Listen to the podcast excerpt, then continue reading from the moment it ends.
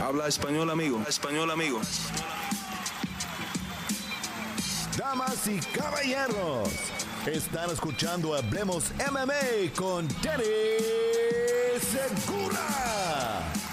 ¿Qué tal mi gente? Bienvenidos al episodio número 79 de Hablemos Live. Aquí Dani Segura, periodista para MMA Junkie en inglés y el host de, de este canal aquí hablándoles en esta edición número 79 de Hablemos Live. Y bueno, eh, siempre suelo decir que estos episodios están bien cargados de información, que hay siempre bastante de qué hablar, pero yo creo que este va a ser el episodio más cargado de la historia de este programa que ya llevamos más de un año haciéndolo, ya vamos para dos. La verdad que lo que ha pasado en las últimas 48 horas ha sido increíble, increíble. Eh, de, muchas, de muchos lares, de, muchos sectores del deporte, deportivamente hablando, de, en cuanto a la política, en cuanto a la, la estructura del deporte en sí, muchas cosas han cambiado. Entonces hay bastante, pero bastante de qué hablar. Así que, eh, bueno, va a ser un episodio bien cargado. Chance lo alargo un poco más de lo normal debido a que quiero tocar todos estos topics. Y, bueno, eh, alístense porque va a estar bien, bien pesado este episodio en cuanto a la información. ¿Vale? Bueno, gente, eh, este es el primer episodio que hago eh, de regreso a mi casa después de mi viaje en Madrid. Em, ahí, allá hice un episodio. No, no me gustó mucho como cómo salió el episodio, pues la calidad en cuanto a los equipos que tenía ahí era limitada. Igualmente, em, no sé, estaba un poco cansado y como que no, no, no sé, no me gustó mi, proyección durante ese episodio. Pero bueno, ya regresamos aquí a la normalidad. Hoy va a ser, hoy se está haciendo este episodio a las 6 de la tarde hora este de Miami, no a las 9 de la mañana como solemos hacer aquí en este programa, pero debido a un eh, día de medios que me tocó eh, asistir para el trabajo de PFL eh, en la mañana, precisamente pues me tocó aplazar para la tarde. Entonces, qué pena al público español que de pronto para ellos es un chin muy tarde, aunque de pronto no. Los españoles tienen la costumbre de irse a dormir bien, bien tarde y, cenar bien tarde. Eso me di cuenta estando por allá. Entonces, chance esto les queda preciso para de pronto irse alistando para, para acostarse a dormir. No sé. Pero bueno, en fin. Eh, como siempre, gente, si son tan amables, denle un like a este video. Es totalmente gratis. Si son nuevos, bienvenidos. Suscríbanse al canal. También es totalmente gratis y no hay una obligación en la suscripción. Así que si no les gusta en cualquier momento, pueden eh, salirse de la suscripción y, ya. Pero definitivamente inténtenlo, ya que eh, aquí pues les pasamos contenido durante la semana. Le seguimos la pie de la letra al deporte y es totalmente gratis, ¿vale? Entonces, eh, bueno, ahora sí, sin más espera, hablemos M.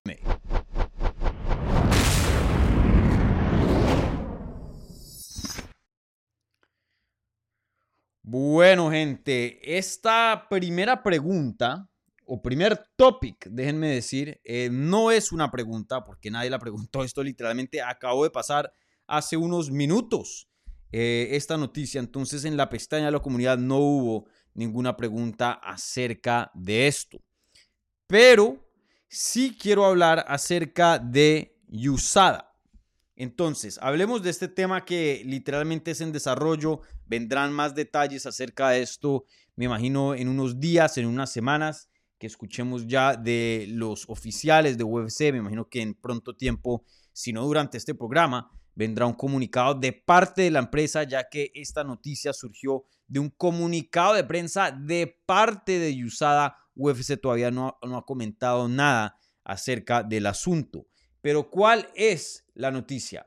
USADA pasó un comunicado a través del presidente de la compañía Travis State Tigard diciendo que McGregor oficialmente entra a el grupo de, de testing de exámenes de USADA y también de paso anuncia que UFC y USADA van a terminar su contrato de antidoping, su programa de antidoping que eh, lleva desde el 2016, si no estoy mal, más o menos activo. Y, bueno, hoy día en el 2023 ya vamos para eh, siete años.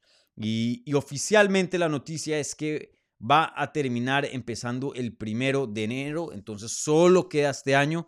Tu, Yusada y UFC tuvieron una reunión muy productiva de lo que dice eh, Yusada, pero desafortunadamente no pudieron llegar a un acuerdo y, UFC decidió no renovar y seguir trabajando con USADA. Entonces van a terminar el año y ya empezando el 2024, UFC va a estar encargado de su propio programa de antidoping. ¿Qué significa eso? Todavía no sabemos. No hemos escuchado la parte de UFC, por qué decidieron esto y si van a traer algún programa o algún grupo para reemplazar USADA o si ellos mismos van a regular y simplemente van a usar eh, los exámenes requeridos de los estados, los, que en cada estado cambia obviamente, o si van a tener algún programa como BADA o algo así eh, alternativo a USADA. Todavía no hemos escuchado la parte de UFC, bien claro, pero tenemos suficiente de qué hablar con solo la parte de USADA que pues eh, nos da este, este bombazo gigante. La verdad, una de las noticias más grandes de los recientes años, sin duda una de las noticias más grandes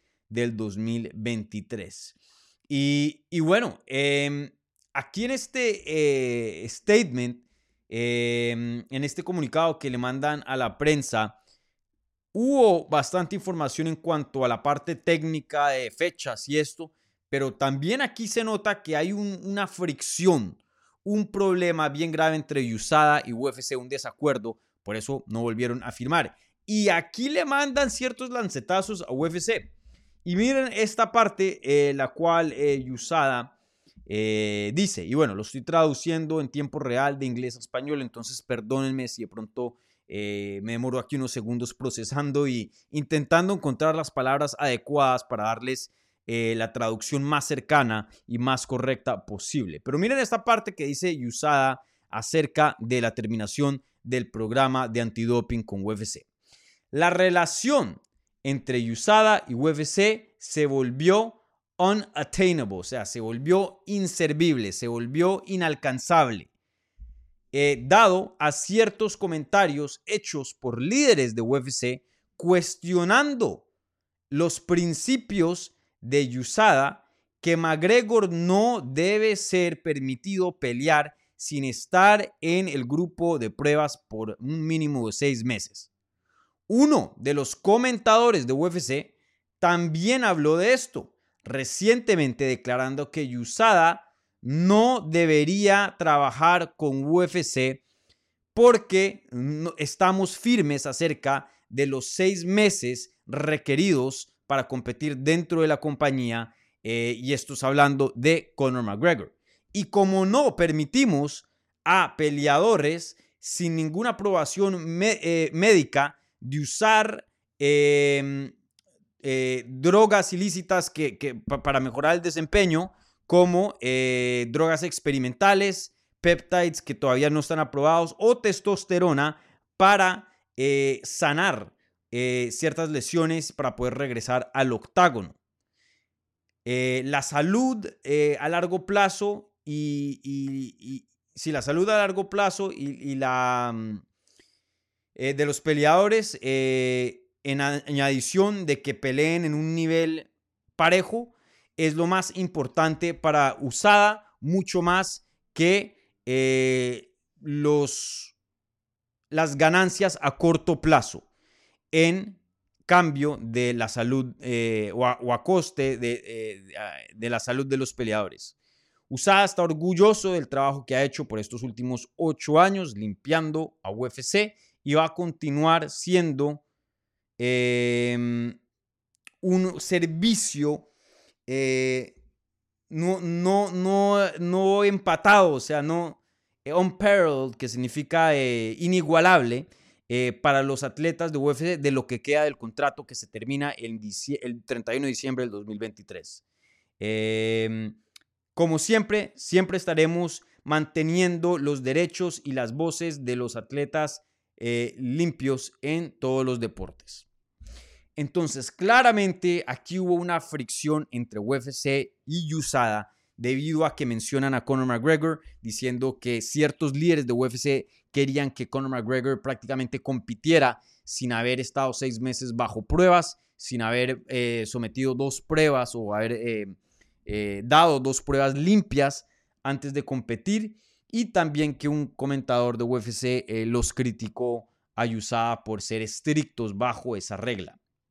Entonces, parece que no llegaron a un acuerdo. Sí se había escuchado Dana White decir ciertas cosas, no voy a decir malas de, de, de pero sí ciertos comentarios que Em, medio dejaban entender de que ahí estaban de desacuerdo, diciendo I don't give a, buy usada, o sea, a mí me vale mierda usada, diciendo cosas así. E igual con McGregor diciendo que USADA se, ya no va a dejar de existir. Él había hecho eso hace unos meses atrás y muchas personas no creían eso. Yo por lo menos no, no lo creía. Y yo sorpresa, es oficial. USADA y UFC dejan de ser empezando el 2024. Entonces, muy, muy, muy interesante porque creo que aquí, eh, como siempre, el dinero gana, las ganancias ganan. Y Conor McGregor, siendo un peleador ya veterano, no teniendo mucho tiempo en adelante, usada, no dejándolo pelear, UFC cada vez perdiendo más y más meses de lo que queda de la carrera de Conor McGregor, se dieron cuenta que estaban dejando mucho, pero mucho dinero en la mesa. Y siendo honestos, ¿A quién le importa si Conor McGregor pelea limpio o no? De pronto hay algunas personas que se van a quejar, pero les aseguro que esas personas de todas maneras van a pagar el pay-per-view o si están internacional van a pagar la suscripción para poder ver las peleas o se van a ir a un bar a ver los combates. Dudo, dudo de verdad que algún fanático allá, de pronto va a haber uno, pero dudo que una gran parte de la fanaticada lo suficiente para afectar las finanzas de UFC diga no, en protesta yo voy a dejar de parar ver las artes marciales mixtas y ahora voy a ver PFL, UFC dejó a USADA y hoy día ya no voy más con esa compañía. No, eso no creo que pase. Entonces, la verdad que USADA eh, fue una herramienta usada en el 2016 antes de la venta con la compañía que en ese entonces se llamaba Endeavor, eh, o viceversa, se, llamaba WIMG, hoy día Endeavor, eh, para, para decir, aquí hay atletas limpios, Aquí eh, estamos haciendo, jugando por las reglas. Esto es un deporte sancionado, limpio, donde organizaciones tan prestigiosas como USADA están involucradas y así les pasaron y le vendieron la compañía a em, esta otra compañía por 4 billones de, dólares. Em, entonces, hoy día, em, ya creo que ha cambiado muchas cosas. Ya en ese, en, ese 2016 UFC no estaba en esa posición como intentando, ya, ya eran grandes, pero intentando seguir comprobando que esto es un deporte legítimo. Ya UFC, artes marciales mixtas, eh, está en la cultura. Ya es como el fútbol, ya es un deporte muy normal y no es tan niche como eh, lo era hace ocho años atrás. Entonces, eh, muy, muy interesante lo que está aquí pasando con USADA y UFC. Veremos qué tipo de, programas traen, si es que traen alguno o simplemente eh, trabajan con las comisiones, así como hace Bellator y como está haciendo actualmente PFL y otras promociones.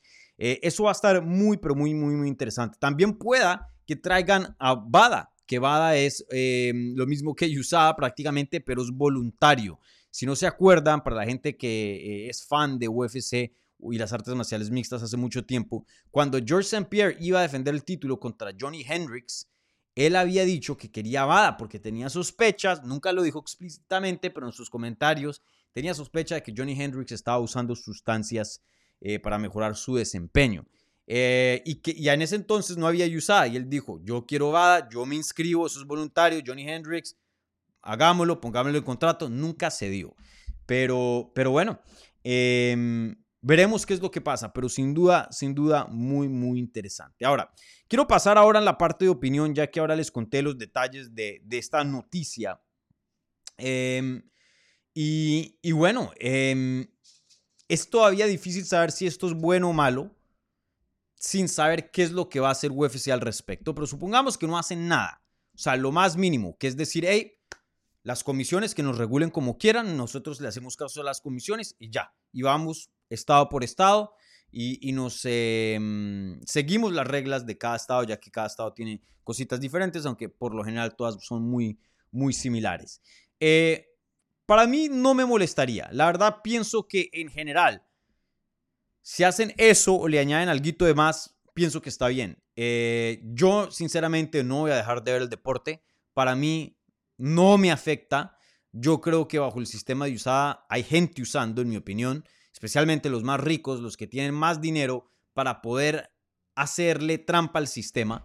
Eh, creo que es un sistema que dice que nivela eh, playing field, que nivela la cancha, que hace que, todos los eh, peleadores estén peleando en, un, eh, e, en una cancha igual.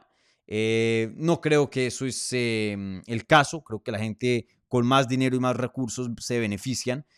claramente, Yusada, de hecho, la misma Yusada ha tenido y ha cambiado reglas para la gente que vende pay-per-views, estrellas y eso, con presión de UFC, y para la gente que pelean las preliminares, que, no, que la fanaticada no le importa, ahí sí les dan durísimo, lo suspenden por años y les terminan sus carreras. No nos podemos olvidar la vez que John Jones dio de positivo y a la gente que había dado positivo por esa misma sustancia, que lo habían suspendido por años, a John Jones dijeron, no, no, no, fue, fue, fue, fue muy poco, cambiemos ahora eh, las reglas porque fue muy, muy poco. Eh, y ahora cambiamos las reglas para que no lo podamos suspender por tanto tiempo. Y este es un caso especial y esto y otro. Recuerden, Nevada dijo, no, un momentico, él dio positivo, aquí no pelea. Y en dos, en, en cinco días, UFC cambió evento de Las Vegas a, California. Y eso fue todo un pedo entre las comisiones debido a que eh, se estaban saltando. Ok, ¿no me quieres aprobar a John Jones? Bueno, nos vamos con cinco días de anticipación a otro estado, rentamos otra arena y tenemos el evento ahí. Y volaron a todos los peleadores y todo el personal a California solo por acomodar a la estrella de John Jones. Se los aseguro que con un eh, peleador de las preliminares nunca harían eso. Eh, es más, lo sacan de la cartelera o hasta lo echan de UFC o peor, no lo echan de UFC, lo suspenden y ya cuando termina la suspensión, ahí sí lo echan de UFC como le hicieron a Tom Lawler y le arruinaron la carrera eh, dentro de, las artes marciales mixtas y hoy día es, luchador profesional de, entretenimiento. Pero en fin, eh, Yusada fue impuesto arbitrariamente y ahí es donde va mi problema más grande. No tengo ningún problema si hacen testing, no tengo ningún problema si hacen mucho testing. Pero mi problema es que este nunca fue aprobado por los peleadores, simplemente UFC para poder evaluar a la compañía y, darle un poquito más de, de, verse un poco más legítima, eh, implementa USADA, pero nunca le preguntaron a los peleadores, esto nunca fue aprobado por los peleadores. Si los peleadores quieren testing, pues que decidan. Y, si, y, si, lo quieren, que haya testing. Pero si no, que no. Em, el problema fue que fue algo arbitrario. Y fue un programa muy arbitrario. Donde a cada rato tienes que decir a dónde vas a estar donde a, cualquier momento te puede llegar USAID y tocar la puerta y tiene que estar vigilándote 24/7 o si no te suspenden. Tim Kennedy había dicho que una vez dijo, hey, yo acabo de salir de práctica, yo me tengo que bañar, o si no, si me hacen todos los testing, me va a salir algo en la piel, un staff o algo así, me, me tengo que tomar antibióticos y, pueda que me joda. Yo me tengo que bañar. El de USAID dijo, ah, bueno, listo. Y se sentó ahí en el baño a ver a Tim Kennedy bañarse o llegarle a las 5 de la mañana, como le hicieron a Volkanovski, antes de su pelea más grande, la segunda contra Holloway, a decirle, hey, me tienes que dar pruebas. La noche anterior y no pudo dormir y le afectó su desempeño. Él ha hablado de eso también. Entonces, en fin, em, bueno o malo, yo pienso que es bueno, el tiempo solo lo dirá. Eh, antes de la implementación de USA habían peleas, todo estaba normal. Yo no he visto una gran diferencia entre USADA y pre-USADA. De pronto algunos físicos de ciertos peleadores han cambiado, pero decir que el deporte es más seguro por USADA, mm, el deporte más o menos se ve igual. Creo que vemos los mismos números de knockouts, eh, los mismos números de lesiones. No creo que eso haya incrementado o bajado basado a si USADA está presente o no. Entonces yo pienso que es algo bueno. Lo que sí me gustaría es que cualquier cosa que haga UFC siguiente, que por lo menos consulten con sus peleadores eh, o hagan algo que no sea tan arbitrario, algo que no em, limite tanto a los peleadores, algo que, los peleadores tengan una opción, porque al final del día este programa no afecta a los empleados de UFC, este, este programa afecta directamente a los peleadores y creo que eh, deberían tener un decir si les quitan la sangre o no. O sea, ya estamos hablando de cosas de su cuerpo, ¿no? Fluidos de su cuerpo. Eh, deberían tener un decir, ¿no? Pero bueno, en fin, noticias gigantes. Veremos qué eh, tipo de comentarios sale de Dana White y de parte de UFC oficialmente después de este anuncio de USADA que esta relación, que este programa va a llegar a su fin empezando el 2024. Pero noticias enormes enormes el deporte. Déjenme saber en los comentarios qué es lo que piensan acerca de, esto. Si les gusta o no que Yusada eh, vaya a desaparecer. Pero muy, muy, muy interesante. Bueno, bueno. Eh, con eso a un lado, eh, no había ninguna pregunta alrededor de eso, pero sin duda teníamos que hablar de eso empezando porque es la noticia más grande de, de, una de las noticias más grandes de este año, entonces teníamos que hablar de eso, ¿vale?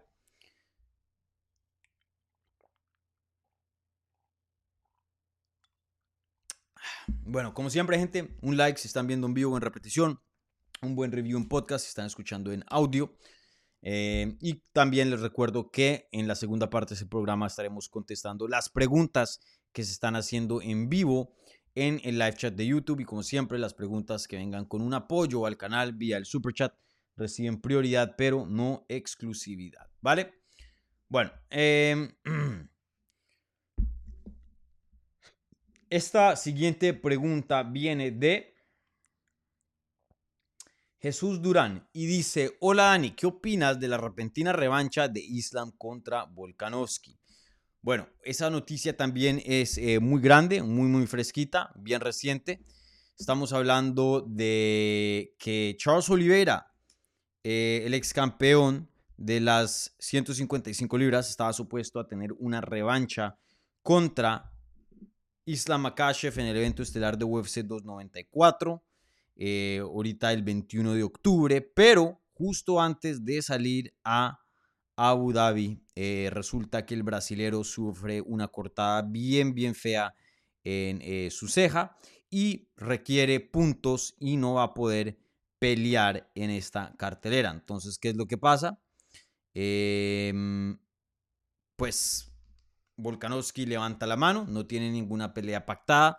Muchos esperábamos a que peleara eh, a principios del 2024 defendiendo su título contra el español eh, Georgiano Ilia Topuria, pero él levanta la mano y debido a la necesidad de UFC de tenerle un oponente disponible para Islam Makashev en poco aviso y no solo un oponente disponible, porque cualquier persona, o sea, pueden traer a, tienen muchas opciones, pero un oponente que pueda vender pay-per-views, porque este es el evento estelar del pay-per-view. Aquí no están rellenando una pelea de las preliminares que cualquier persona sirve. En este caso necesitan alguien que venda pay-per-views. Y creo que la mejor opción fuera de Charles Oliveira, o tal vez hasta mejor que Charles Oliveira. Se puede decir que, y ahorita hablaremos del cambio de la pelea de Hamza Shimaev, pero se puede decir que estos cambios de corto aviso hasta mejoraron el pay-per-view de UFC 294. De hecho, déjenme saber en los comentarios, eh, creo que hay un buen argumento para decir eso. Pero en vez de tener a Charles Oliveira contra Islam Makashev 2, ahora tenemos a Islam Makashev contra Alexander Volkanovski 2, que eh, por lo menos hablando de la primera pelea fue mucho mejor que la de Oliveira contra Makashev. Fue mucho más competitiva, claro que sí, de hecho muchas personas pensaron que Volkanovski había ganado. Y, bueno, hoy día, eh, unos meses después, ya que pelearon en el primer pay-per-view del año, UFC 284, van a pelear ahora un UFC 294. Y va a ser muy, pero muy, muy interesante debido a que eh, Volkanovski eh, pues se vio excelente contra Jair Rodríguez. Creo que la confianza se le subió. No fue una de estas derrotas donde bajan el nivel del peleador y ahora dice, bueno, en una revancha se va a sentir menos, se va a sentir que le ganaron. Al revés, creo que al darle una pelea tan dura a Islam Makashev, Volkanovski se crece y dice, claro que yo podía, y hasta puedo hacer más. Y creo que muchos de nosotros nos vamos con ese sentimiento después de UFC 294. Sí, yo juzgué la pelea a favor de Islam Makashev, pero la energía de ese combate iba cambiando en el transcurso de la pelea a favor del australiano y, bueno, creo que eh, esa pelea nos deja pensar de que en una revancha yo sigo con Makashev como el favorito, pero en una revancha le tenemos que dar un buen, buen chance a Volkanovski, algo que no tenía entrando a la primera pelea. Entonces, eh, muy, muy interesante. Aquí eh, el otro día, bueno, el otro día no, hace unas horas vi un, video de un cartoon, ¿no? Una caricatura de, de Volkanovski caminando y con los pantalones bien inflados, obviamente por que le hicieron ahí unos huevos en, gigantes en, el cartoon. Y creo que eso describe a, a Volkanovski. Hace poquito tuvo cirugía en la mano. Eh, estoy seguro que ha estado entrenando, que está eh, eh, en buena forma, ya que él siempre entrena.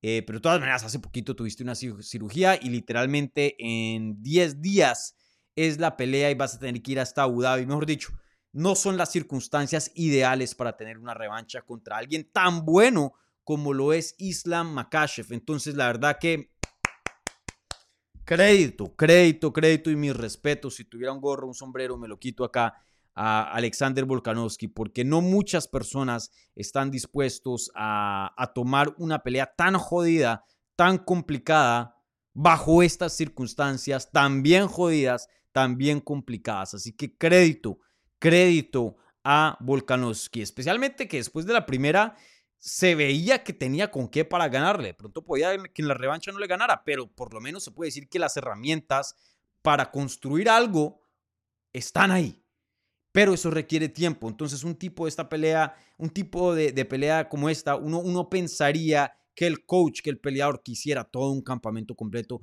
y las circunstancias ideales, ya que se está jugando mucho, literalmente un segundo título, una, una oportunidad de volverse doble campeón, algo que pocos han hecho de la compañía y él lo está tomando apenas con 10 días de anticipación de acabar de, de hacer una cirugía en Abu Dhabi, mejor dicho, la tiene toda en contra Alexander Volkanovski. Así que em, creo que con lo que me voy de esta noticia son, son los huevos de, de Volkanovski. La verdad que es un peleador eh, brutal, brutal ese hombre. Y, bueno, en mi opinión, esta pelea es mucho más interesante que la de Oliveira. Ahora, ustedes saben que a mí me gusta eh, basar mis comentarios mucho por lo deportivo porque quiero ser lo más justo y, y pues estamos hablando aquí de un deporte y el que pone el trabajo es el que amerita las mejores oportunidades. ¿no? En este caso yo sí pienso que Charles Oliveira se merecía más la oportunidad del título que Volkanovski. Em, entonces me hubiera gustado ver esa pelea más por el orden de la división, si, me hago entender, pero en cuanto a punto de, de, acción, en cuanto a calidad de pelea, yo pienso que la pelea contra Volkanovski, la revancha contra Volkanovski, tiene mucho más peso que la revancha contra Oliveira. Creo que me sentía muy cómodo escogiendo a Makachev para ganarle a Oliveira nuevamente, esta vez contra Volkanovski. Escojo a Makachev, pero me siento mucho más incómodo que, que, contra Oliveira. Así que yo pienso que el evento estelar de UFC 92-94 subió de calidad. Creo que eh, este problemilla, esta fricción, este, eh, estas circunstancias en las que Volkanovski se encuentra le añade a la historia, creo que se vuelve más grande. Y, bueno, va a ser muy, muy interesante ese evento estelar de UFC 294. Va a ser muy, pero muy, muy bueno. Muy, muy bueno. Em, así que sí, veremos, veremos qué pasa. Y bueno, déjenme saber ustedes en los comentarios a quién tienen.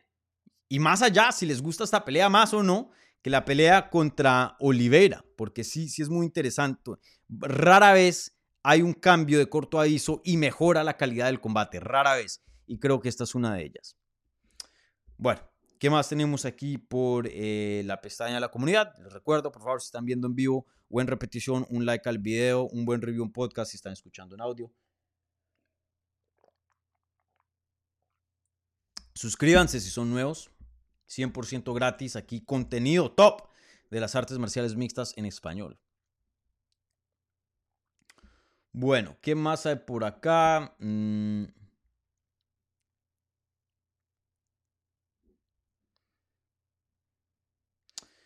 Bueno, aquí preguntándome, em, ya esta pregunta ya perdió vigencia, ya, ya ahora tenemos un nuevo combate.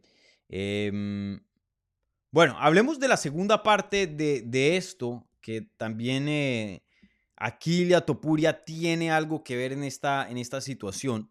Y esta siguiente pregunta viene de Alan Valencia y dice, saludos Dani, ¿qué pasará con Topuria ya que Volkanovski irá de, título eh, al momento con, con Islam?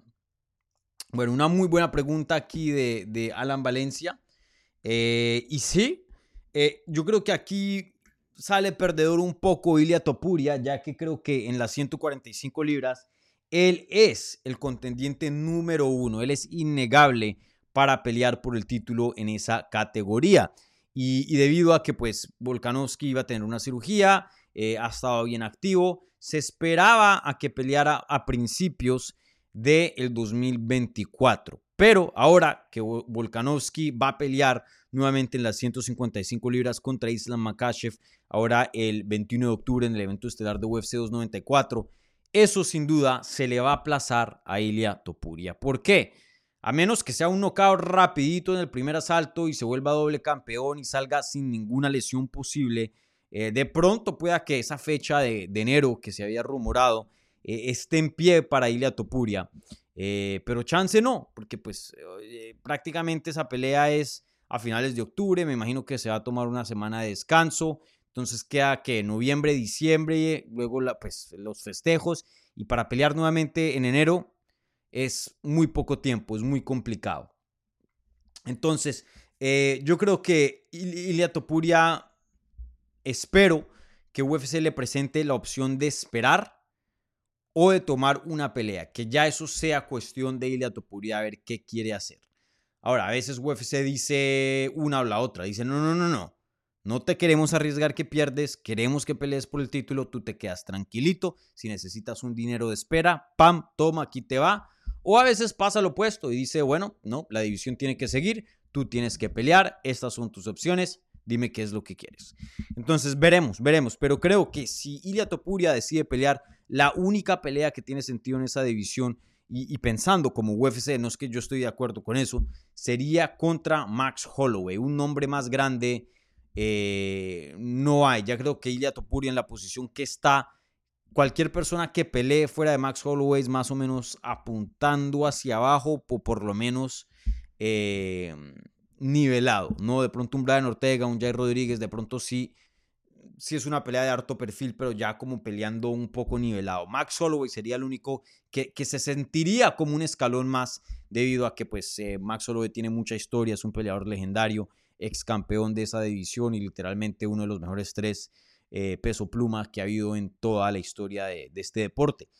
Eh, entonces veremos qué es lo que pasa, pero, pero esto va a estar muy interesante para a Topuria. En mi opinión, en mi opinión, espero que UFC le presente la opción de esperar o que lo obligue a esperar eh, y le dé una platica para que espere, porque me parece que Ilia Topuria ya ha hecho lo suficiente para pelear por un título y las peleas de título mm, no vienen a menudo y son difíciles de conseguir y, no es porque no tenga fe de que Ilia Topuria no le pueda ganar un Max Holloway o un Jair o un Brian Ortega, claro que le puede ganar. De hecho, yo lo tendría como favorito, yo creo que en, en todas esas tres peleas. Pero uno nunca sabe, este deporte es loquísimo, cualquier cosa puede pasar. Miren lo que le pasó a Dazaña contra Strickland o a Dricus Duplessis eh, peleando contra Robert Whittaker. Eh, si tienes una mala noche, te puede saltar un, te puede salir un resultado no favorable y te derrumba lo que has construido. O bueno, puede que ganes, pero te rompas la mano, así como Volkanovski lo hizo hace poco, o ambas, eh, Alexa Grasso y, y Valentina Shevchenko le pasó en su pelea de campeonato y estés fuera. Y miren lo que le pasó a Juan Espino. Tuvo varias cirugías de mano porque no, no le servía y le, y le quitó mucho tiempo de su carrera. O peor, te jodes una rodilla y estás todo un año por fuera. Uno nunca sabe, es tirar los dados con la salud, con la... qué, qué tan impredecible es este deporte, muchos, muchos factores. Entonces, en mi opinión, Ilia Topuria ya ha hecho lo suficiente para ameritar una pelea de campeonato. Es joven, así que tiene tiempo para esperar. Eh, no es que sea un Tony Ferguson ya esté, eh, o un Benio Dariush en, en, su tiempo, que ya pues necesitaba la pelea ya, ya, ya. No, él tiene tiempo para esperar y todavía va a seguir en su prime. Entonces, si yo le pudiera dar un consejo a Ilia Topuria, obviamente él es dueño de su propia carrera y, y, estoy seguro que no, no, no se va, no va a vivir su vida de acuerdo a lo que yo opine o no, pero eh, en mi opinión, si yo fuera el equipo de él, yo digo, esperemos, esperemos.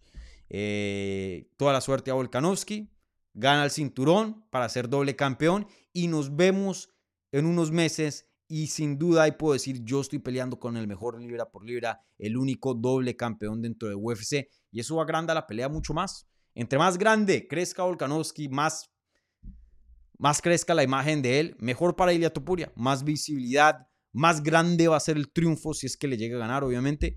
Eh, así que que espere, que, espere. Eso yo le aconsejaría. Bueno, eh, pero sí, desafortunadamente para Ilia eh, creo que aquí eh, mm, pierde un poquito porque le va a tocar esperar o pelear contra otra persona y, y, lo ideal era que hubiera peleado por un campeonato, ¿no? Pronto. Bueno, ¿qué otras preguntas hay por acá? Bueno, esta pregunta viene aquí de un amigo del canal CDC que ya tiene su, su em, badge de, de plata y dice lo siguiente, Dani, ¿qué tal tu paso por generación MMA en España? ¿Te han surgido ideas de colaboraciones o de temas a tratar? Bueno, eh, primero que todo, muchas gracias a, Gonzalo por invitarme a, su canal de Generación Raw. Eh, tuvimos una conversación como de dos horas. Em, la voy a compartir en la pestaña de la comunidad aquí en el canal y en mi Twitter, solo la compartí en, en Instagram, estaba ocupado. Últimamente no, no he estado muy conectado con, con las redes, y no sé si han notado en mi canal, de hecho aquí en Hablemos MMA, no he hecho mucho contenido últimamente. Em, a propósito, me he estado desconectando mucho. Quiero vivir un poco más, creo que trabajo mucho, la verdad. Eh, y aunque me encanta este trabajo, creo que también pues eh, la vida eh, se compone de, otras cosas también, ¿no? creo que me, he enfocado mucho en eso, en, crecer esto en, los últimos meses. Tengo que tener un poco más de un balance, eh, pero bueno. Eh, en fin, nada, pues me han invitado. Em, tuvimos una conversación casi como de dos horas. Muy, muy buena la conversación. me pareció que Gonzalo hizo un buen trabajo en, traer varios temas y, y, que la conversación fluya. me sentí muy a gusto hablando con él. Eh, obviamente él conoce mucho también de este deporte, entonces encantado de, intercambiar ideas y opiniones. En, en, varias cosas no estuvimos de acuerdo y, y, pues está bien. Y eso de hecho a mí me, me gusta mucho. Eh, escuchar otras opiniones y, cambiar, eh, intercambiar ideas. Y, bueno, ese video está publicado ahí en el canal, así que los invito a que, lo chequen, fue una buena charla. Y, de hecho yo quería hacer un video al otro día con Gonzalo para el canal, pero bueno, salí como de, medio de rumba eh, esa noche, ya que estaban vacaciones. Al siguiente día pues me levanté bien tarde, eh, luego me ocupé con eh, ciertas cosas que teníamos planeados ahí con, con mis amigos, con, los que estaban vacaciones. Em, y nada, no, se pudo hacer el video, pero yo voy a regresar por Madrid. Me encantó esa ciudad, me fascinó. me recuerda mucho al estilo de vida de, de Nueva York cuando vivía en Nueva York. Eh, Miami me encanta, pero no es... Me gusta mucho eh, la ciudad metropolitana, donde yo pueda tomar el metro, caminar, tener todo cerca. Eh, la gente muy, muy amable. estuve viendo por allá varios partidos de fútbol que para mí el fútbol me fascina. Si yo viviera en Madrid, yo me la pasaría en el Wanda ya. Em, y, bueno, no sé, estuve muy a gusto, me gustó mucho Madrid, así que voy a regresar por allá en algún punto. Eh, probablemente el próximo año, pero veremos. Y si regreso, pues sí, obviamente me encantaría hacer una, una colaboración con eh, Gonzalo.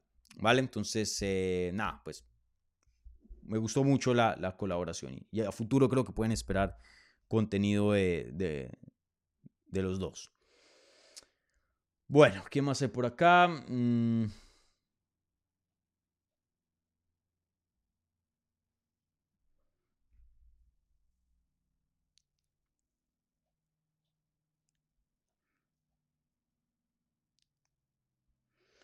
Eh,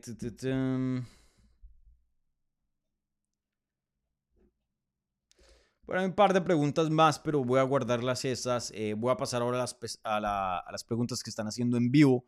Eh, si no hay suficiente, que no creo porque he visto el, chat bien activo, eh, pasaré a las preguntas em, nuevamente la pestaña de la comunidad. Pero creo que aquí con lo que, lo que veo del chat tenemos más que suficiente, ¿vale?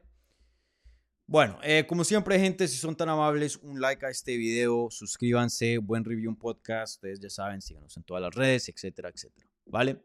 Todo eso ayuda un montón, eh, ayuda a crecer este canal y yo siempre les he prometido y he cumplido que entre más crezca este canal, mejores cosas se harán, no solo en cuanto a la calidad, pero se habrá más contenido, eh, las redes serán mejores, así que mucho el éxito de este canal, o si no, el 90%, eh, depende de ustedes, ¿vale? Así que por favor, un like, una suscripción, compartan este contenido, este canal.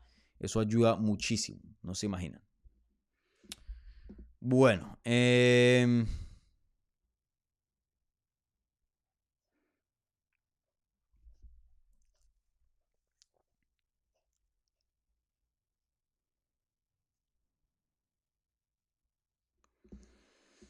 Aquí interesante comentario que dice Kenneth Campos, una empresa de Connor va a ser la nueva y usada.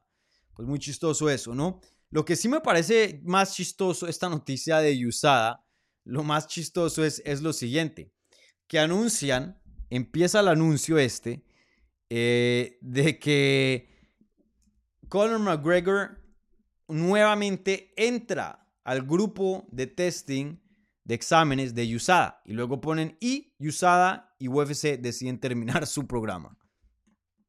Literalmente Conor McGregor va a estar en el programa de USADA por un poquito más de dos meses. Ya estamos a mediados de octubre. Entonces, queda mediados de octubre, noviembre y diciembre. Pues, ¿Para qué, ¿Para qué entra? Porque de todas maneras se llega al 2024 y USADA deja de existir y no es que necesite seis meses para competir. Así que no, no entiendo por qué hacen eso. Em, no tengo ni idea. No tengo ni idea. Me parece lo más estúpido. Pero bueno, chistoso, ¿no? Entra y literalmente va a estar apenas como dos meses y luego el programa deja de existir. Eh, pero bueno. Pero bueno. Bueno, este... ¿Qué más hay por acá?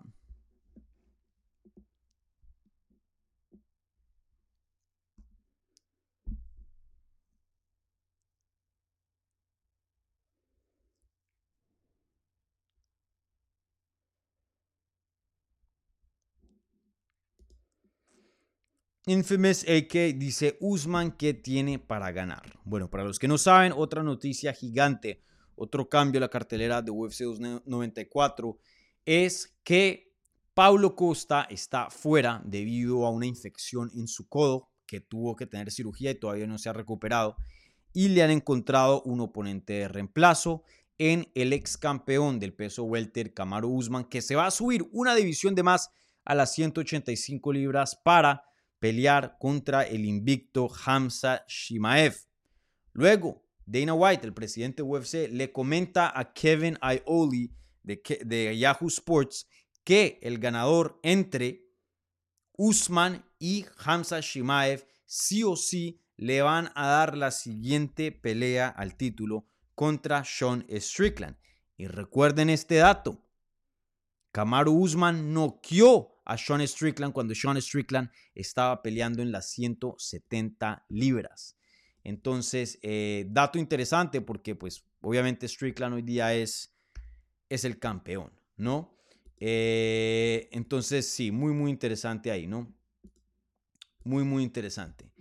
Em, y bueno, ¿qué tiene para ganar Kamaru Usman? Fácil, una oportunidad al título contra un peleador a quien le ha ganado en el pasado, en Sean Strickland. Entonces, eh, y una oportunidad de ser campeón de dos divisiones. Podría decir que es un ex campeón de peso welter y un ex campeón de peso eh, de, mediano, eh, ya futuro cuando se retire, algo que pocas personas han hecho. ¿no? Ya es difícil de por sí solo ganar un título, imagínense dos. Eh, no lo tuvo los dos al mismo tiempo, pero de todas maneras campeón de dos divisiones de UFC, nada fácil de hacer. Entonces, creo que esta es una excelente oportunidad para Kamaru Usman de, cortar la línea en las 185 libras.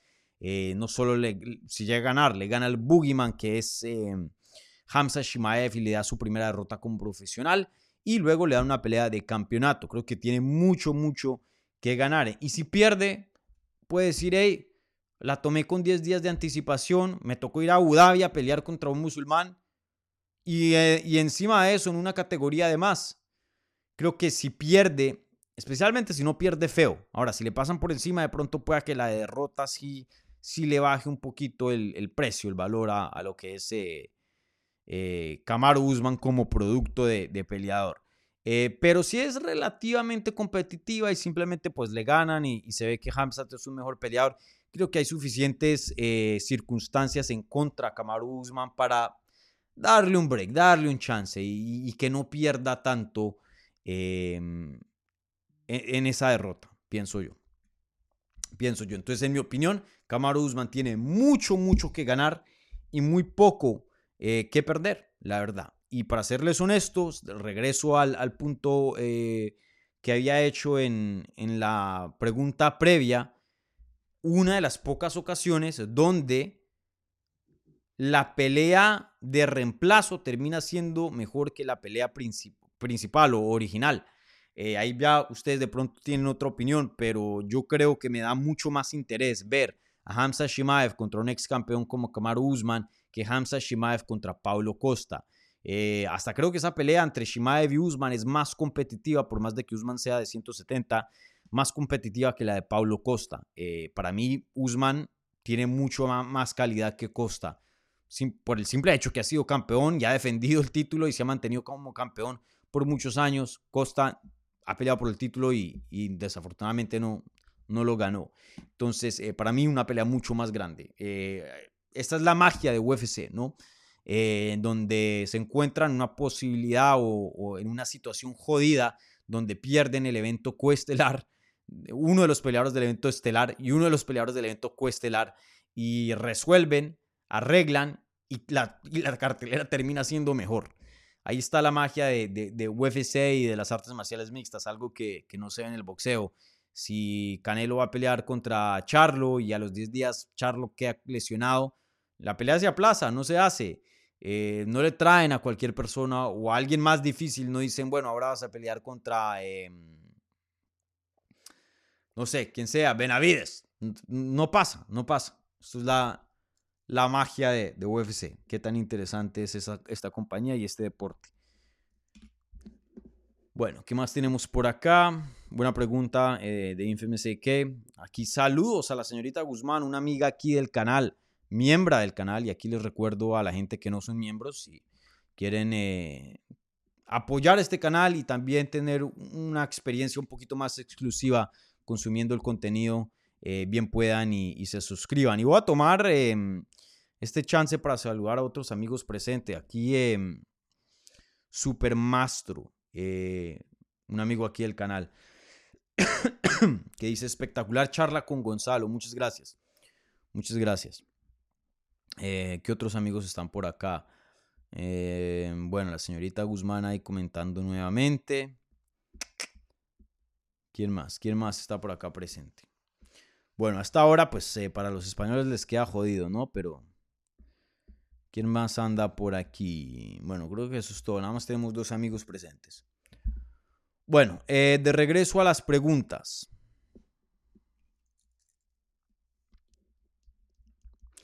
De regreso a las preguntas.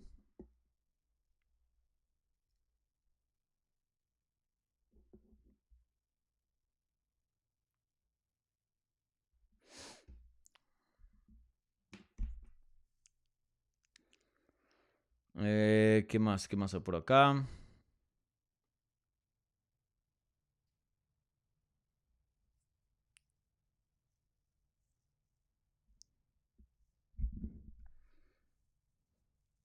Bueno, y les recuerdo, con todas estas noticias se me había olvidado que tenemos pregunta de la transmisión, creo. Eh, ¿Si la puse o no? Mm, sí la puse, pero aparentemente se me terminó el poll, yo no sé por qué. La encuesta. Ah, ni mierda. Bueno, ya dejar así. Ah, qué mierda, si yo no sé qué pasó ahí. Em, bueno, en fin. Bueno, ¿qué otras preguntas? Em,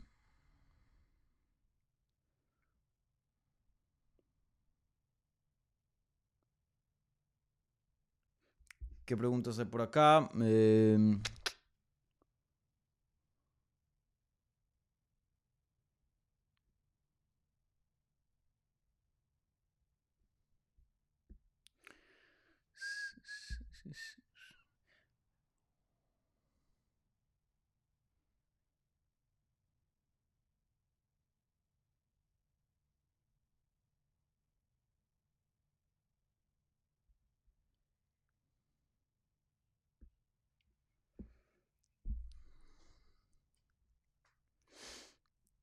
Bueno, aquí jodido a veces diferenciar qué es pregunta y qué no es cuando me ponen un, un, eh, signo de interrogación.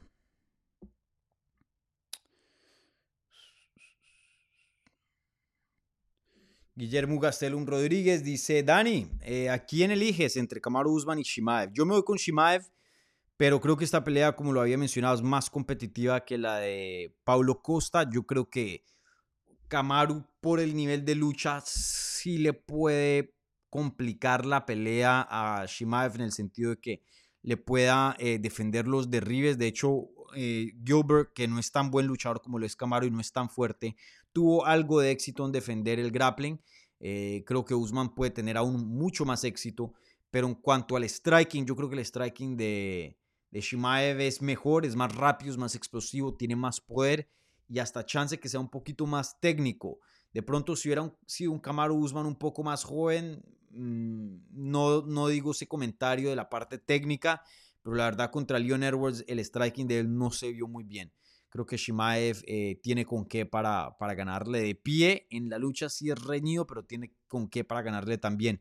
Eh, creo que Shimaev es una versión más explosiva, más joven y un chin mejor y un chin más agresiva, mucho más agresiva de hecho, que, que lo que es Kamaru Usman. Pero aún así creo que es una pelea donde Usman tiene con qué para ganar, si se juega las cartas bien, si las cosas están a favor de él, eh, si, si llega a tener un buen día, creo que tiene con qué, pero yo me voy con Shimaev, le daría un, un 70% de ganar este combate. Eh, creo que debería ser un, un, amplio favorito.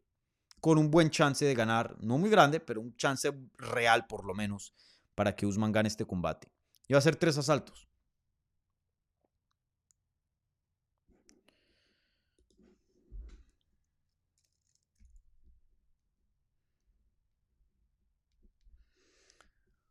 Bueno, eh, ¿qué más hay por acá?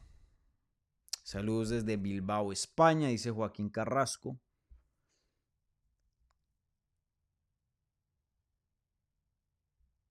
¿Cuánto tiempo llevamos? 52 minutos.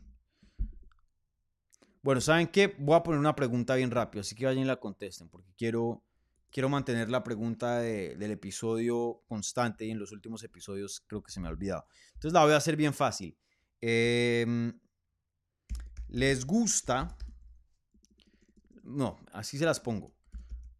Los cambios de UFC 294 mejoraron la cartelera, ¿sí o no?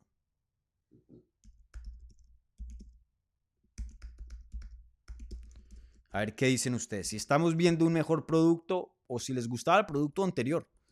Creo que también hay un punto válido para decir que que no mejoró la cartelera, pero no sé, ahí ustedes díganme. Entonces, la, pregunta del episodio va a ser la siguiente, y tienen minuticos, porque ya pronto voy a cerrar el programa, muy fácil. ¿Los cambios de UFC 294 mejoraron la cartelera, sí o no? Vayan y ahí pongan eh, su voto en la encuesta y literalmente en unos 3, mm, 4 minuticos eh, cerraremos la encuesta y repasaremos los resultados. Porque sí me da curiosidad saber la opinión de ustedes. Eh, yo pienso que sí, como les había explicado hace unos minuticos, pero... Pero bueno, también las otras peleas estaban muy buenas, ¿no? Ahí depende si eres fan de Olivera o de Volkanovski, ¿no? Creo que también eso influye, ¿no? Creo que también influye. Bueno, ¿qué más tenemos de preguntas por acá? Aquí dicen saludos desde Madrid, saludos desde Panamá.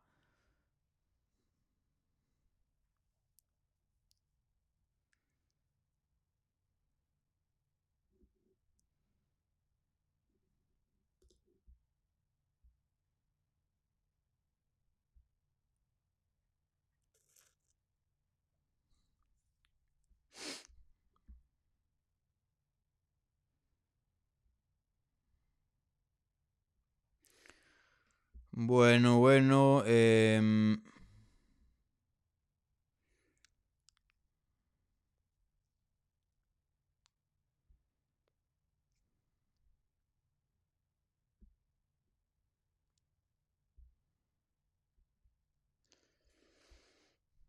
men, necesito un productor porque la verdad que escoger preguntas en tiempo real es, es jodido.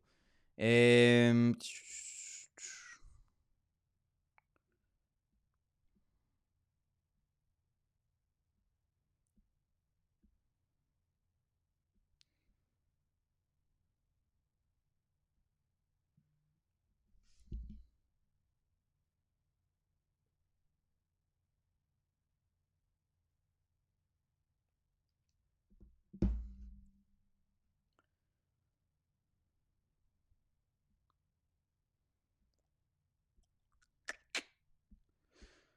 eh, a ver, ¿qué más hay por acá? Qué pena por el tiempo de silencio.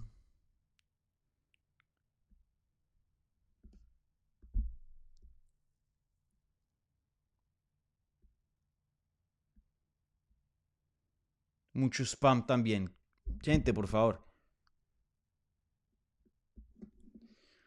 Bueno, eh, aquí Rey dice, ¿crees que un interino sea buena idea entre Max e Ilia? Uf. Creo que esa pelea se pactaría a principios de del 2024, si es que se llegara a hacer, o si, si es que se llegara a hacer el tiempo oportuno, sería para principios del 2024. No creo que Volkanovski se demore mucho en regresar fuera de que tenga una lesión muy grave. Yo creo que lo mejor es esperar a ver qué pasa en UFC 294. Si Volkanovski llegara a ganar y UFC quiere eh, fichar la trilogía inmediata, que no es una mala opción financieramente, porque me imagino si Volkanovski va a ganar, todo el mundo se va a volver loco. Em, y obviamente eso serían 155 libras. Si llegaran a hacer una trilogía inmediata y más bien no regresar a Volkanovski a defender el, el de las 145 libras, ahí sí creo que sí o sí tienes que hacer un título interino y el peleador principal involucrado en esa pelea por el interino tiene que ser Ilia Topuria. Ahora, también puede haber un escenario donde gane o pierda Volkanovski si se llega a romper la mano otra vez porque la cirugía no estaba 100% eh, sanada o si llega a tener otro tipo de lesión que le, ap- le aplaza un regreso ya a, a mediados del 2024, no puedes tener a Ilia Topuria esperando todo un año o casi todo un año. Entonces, bajo esas circunstancias, sí recomendaría un título interino. Ahora, gane o, pierda Alexander Volkanovski y su pelea siguiente va a ser en 145 libras y puede regresar relativamente temprano, de pronto no enero, pero sí marzo, de pronto del 2024. Creo que bajo esas circunstancias no debe haber un cinturón interino. Ilia Topuria debe ser el siguiente retador. Y bueno, y si aún deciden hacer la pelea de Max Holloway, no creo que debería ser por el interino, ya que Volkanovski pues regresaría y, y pelearía eh, relativamente pronto, no relativamente pronto. Él es un peleador muy activo, entonces no creo que, que pelee ahora en 2.94 y nos demoremos mucho tiempo sin verlo pelear. Creo que eh, abs- eh, absento alguna lesión, él va a regresar relativamente pronto, ¿vale? Bueno, gente, ya llegamos a la hora, así que terminemos aquí eh, lo que es este mm, la encuesta, una encuesta que duró muy breve, la, encuesta más breve de la historia de este programa, pero yo no sé qué pasó con la original. Aún así, esta me gusta mucho más, pero bueno, la original como que se, se desapareció, no sé, se terminó después de 12 votos. No sé qué sucedió ahí. Em, bueno, voy aquí a terminar el, el poll, eh, la encuesta y, y repasaremos los resultados, a ver dónde aparecen. Bueno, hubo apenas 89 votos en la encuesta, eh, que la pregunta era muy simple. ¿Los cambios de UFC 294 mejoraron la cartelera? ¿Sí o no? El 70% de ustedes dijeron que sí, el 39, eh, perdón, el, 30 dijeron que no. Eh, sí, yo estoy de acuerdo, como lo había dicho, creo que sí, estos cambios hacen la cartelera mucho más interesante, por lo menos esas dos peleas del evento estelar y coestelar, en mi opinión, son más competitivas de lo que eran previo con eh, los dos brasileros, Costa y este mm, Costa y em, Charles Oliveira, ¿vale? Así que bueno, con esto voy a cerrar el programa. Eh, gente, muchas gracias aquí por eh, su apoyo, como siempre. Un par de anuncios antes de cerrar. Em, ojalá, ojalá él está muy, muy ocupado, pero les digo desde ya que estoy trabajando en conseguir una entrevista con Javier Méndez, el entrenador principal de Hamza Shimaev, el entrenador de muchos años de Habib Nurmagomedov y todo ese equipo, eh, pues el jefecito, como le digo yo, que de vez en cuando lo tenemos por el canal cuando no, no está tan ocupado, muy, muy ocupado, literalmente a 10 días de, la pelea de, título de Islam Makashev, entonces veremos, y está ya en Abu Dhabi, entonces es difícil coordinar em, horarios, pero espero tener una entrevista por lo menos, no sé, en, estos días ya publicarla la próxima semana. Em, ¿Qué otros anuncios eh, les tenía? Bueno, mañana estaré publicando también algunos videitos del día de medios que hubo hoy para el Fight Night que va a haber el fin de semana entre Edson Barbosa y Sadiq Youssef, una pelea muy buena. Em, y bueno, ahí también estoy trabajando en un par de entrevistas más que yo creo que ya verán la próxima semana, pero todavía no, no, con Javi él dijo que sí, ya, ya estamos hablando, solo es setear un, horario. Las otras entrevistas todavía estoy eh, intentando programarlas, ¿vale? Entonces no quiero soltar nombres. Pero bueno, eh, bueno, esténse pendientes a, ese contenido, ¿vale? Eh, les recuerdo la entrevista que hice con Gonzalo de Generación MMA, muy buena. Si no la han chequeado, vayan y, y la chequen. Igualmente apoyen ese canal. Apoyen a todos los canales hispanos, que hay pocos, pocos buenos. Entonces es importante que todos eh, eh, apoyemos, ¿no? Nos apoyemos uno, unos a, los otros. Eh, ¿Qué más? Como siempre, síganos en todas las redes, arroba Hablemos MMA, en Twitter, Instagram, Facebook y TikTok. A mí también me pueden seguir en esas mismas plataformas, menos TikTok, en arroba Dani Segura TV. Y, bueno, creo que eso es todo. Así que gracias, gente. Como siempre, like, suscripción, ustedes ya saben. Y nos vemos la próxima semana. Chao.